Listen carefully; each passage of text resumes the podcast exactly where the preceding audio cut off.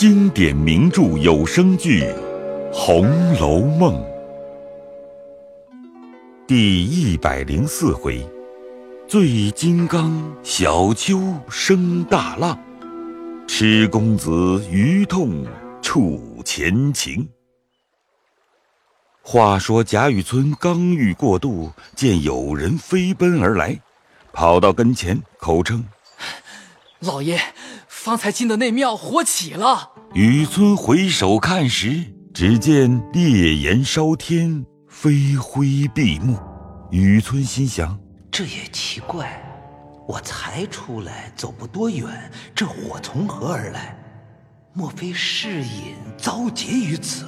欲带回去，又恐误了过河；若不回去，心下又不安。想了一想，便问道：“你方才见这老道士出来了没有？”那人道：“小的原随老爷出来，因腹内疼痛，略走了一走，回头看见一片火光，原来就是那庙中火起，特赶来禀知老爷，并没有见有人出来。”雨村虽则心里狐疑。究竟是名利关心的人，哪肯回去看事？便叫那人：“你在这里等火灭了进去，瞧那老道在与不在。”即来回禀。那人只得答应了伺候。雨村过河，仍自去查看，查了几处御公馆，便自歇下。明日又行一程，进了都门，众衙役接着前呼后拥的走着。雨村坐在轿内，听见轿前开路的人吵嚷。雨村问是何事，那开路的拉了一个人过来，跪在轿前禀道：“那人酒醉不知回避，反冲突过来，小的吆喝他，他倒嗜酒撒赖，躺在街心，说小的打了他了。”雨尊便道：“我是管理这里地方的，你们都是我的子民，知道本府经过，喝了酒不知退避，还敢撒赖。”那人道：“我喝酒是自己的钱，醉了躺的是皇上的地，便是大人老爷也管不得。这人目无法纪，问他叫什么名字？我叫醉金刚倪二。”渔村听了生气，叫人打这金刚，瞧他是金刚不是。手下把倪二按倒，着实的打了几鞭。倪二腹痛，酒醒求饶。雨村在轿内笑道：“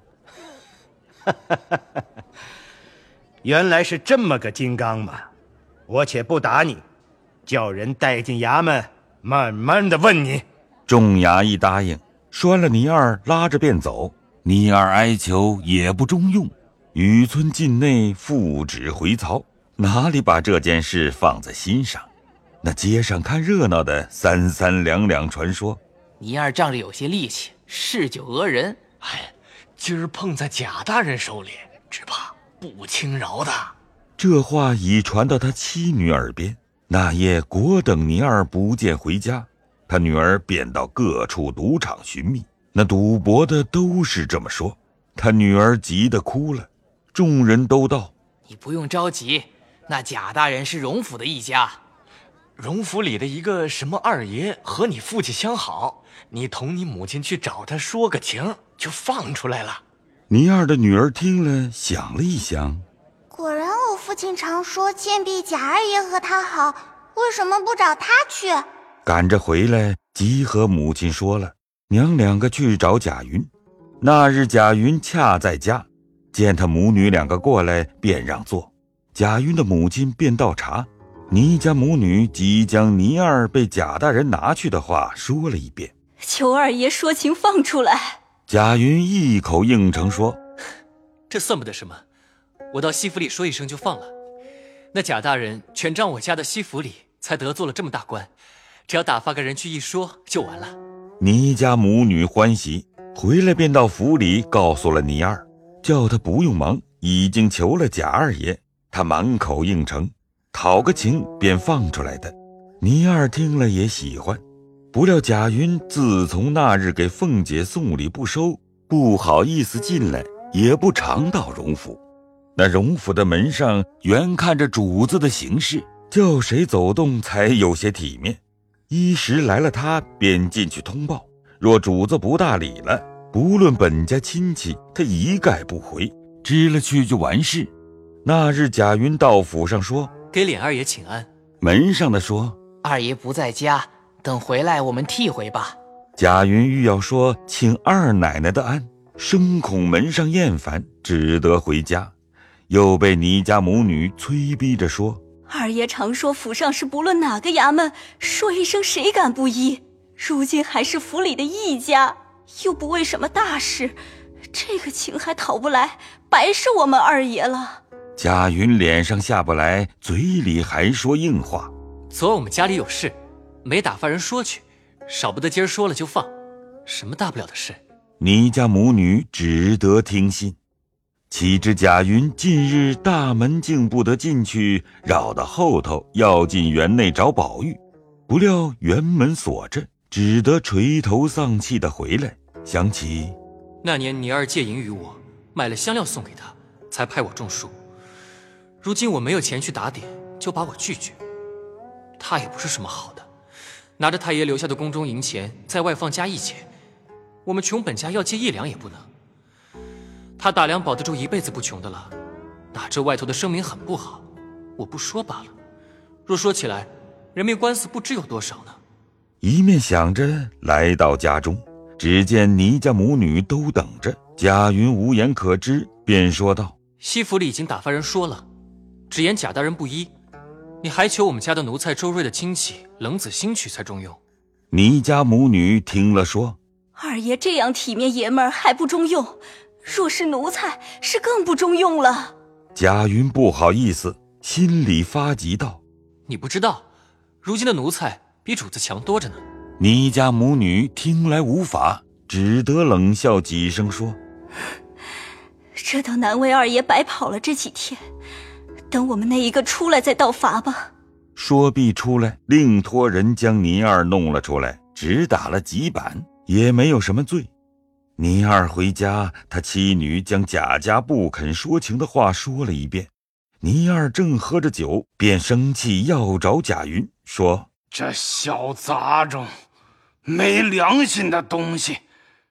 头里他没有饭吃，要到府里钻谋事办，亏我倪二也帮了他。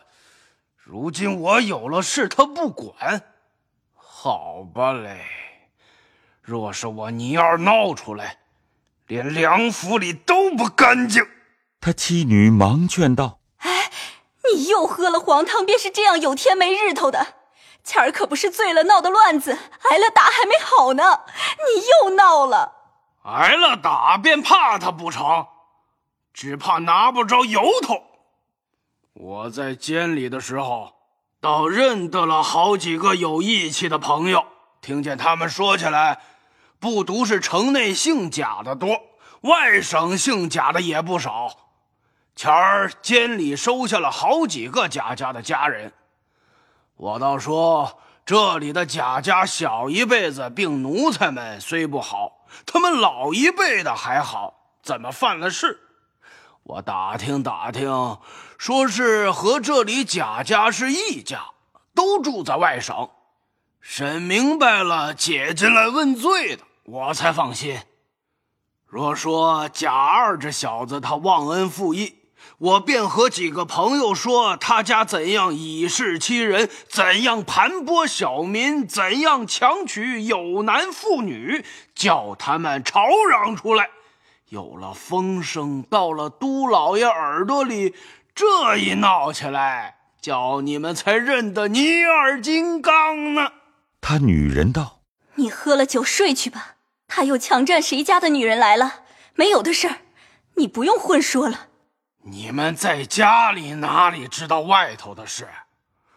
前年我在赌场里碰见了小张，说他女人被贾家占了，他还和我商量，我倒劝他才了事的。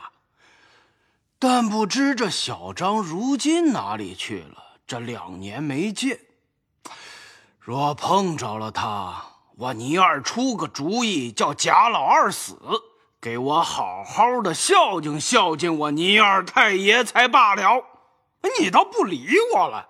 说着倒身躺下，嘴里还是咕咕嘟嘟的说了一回，便睡去了。他妻女只当是醉话，也不理他。明日早起，倪二又往赌场中去了，不提。且说雨村回到家中歇息了一夜，将道上遇见甄士隐的事告诉了他夫人一遍，他夫人便埋怨他为什么不回去瞧一瞧？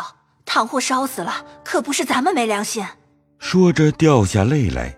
雨村道：“他是方外的人了，不肯和咱们在一处的。”正说着，外头传进话来，并说：“前日老爷吩咐瞧火烧庙去的回来了，回话。”雨村夺了出来，那衙役打签请了安，回说：“小的奉老爷的命回去，也不等火灭，便冒火进去瞧那个道士。岂知他坐的地方多烧了，小的想着那道士必定烧死了。”那烧的墙屋往后塌去，道士的影都没有，只有一个蒲团，一个瓢还是好好的。小的各处找寻他的尸首，连骨头都没有一点儿。哦，小的恐老爷不信，想要拿着蒲团瓢回来做个证件。小的这么一拿，岂知都成了灰了。雨村听毕，心下明白，知世隐先去，便把那衙役打发了出去。回到房中，并没提起世隐火化之言。恐他父女不知，反生悲感，只说并无行迹，必是他先走了。雨村出来，独坐书房，正要细想世隐的话，忽有家人传报说：“内廷传旨，交看事件。”雨村急忙上轿进内，只听见人说：“今日贾存周江西粮道被参回来，在朝内谢罪。”雨村忙到了内阁，见了各大人。将海江办理不善的旨意看了，出来急忙找着贾政，先说了些为他抱屈的话，后又道喜，问一路可好。贾政也将为别以后的话细细的说了一遍。雨村道：“谢罪的本上了去没有？已上去了，等善后下来看旨意吧。”正说着，只听里头传出旨来叫贾政，贾政急忙进去。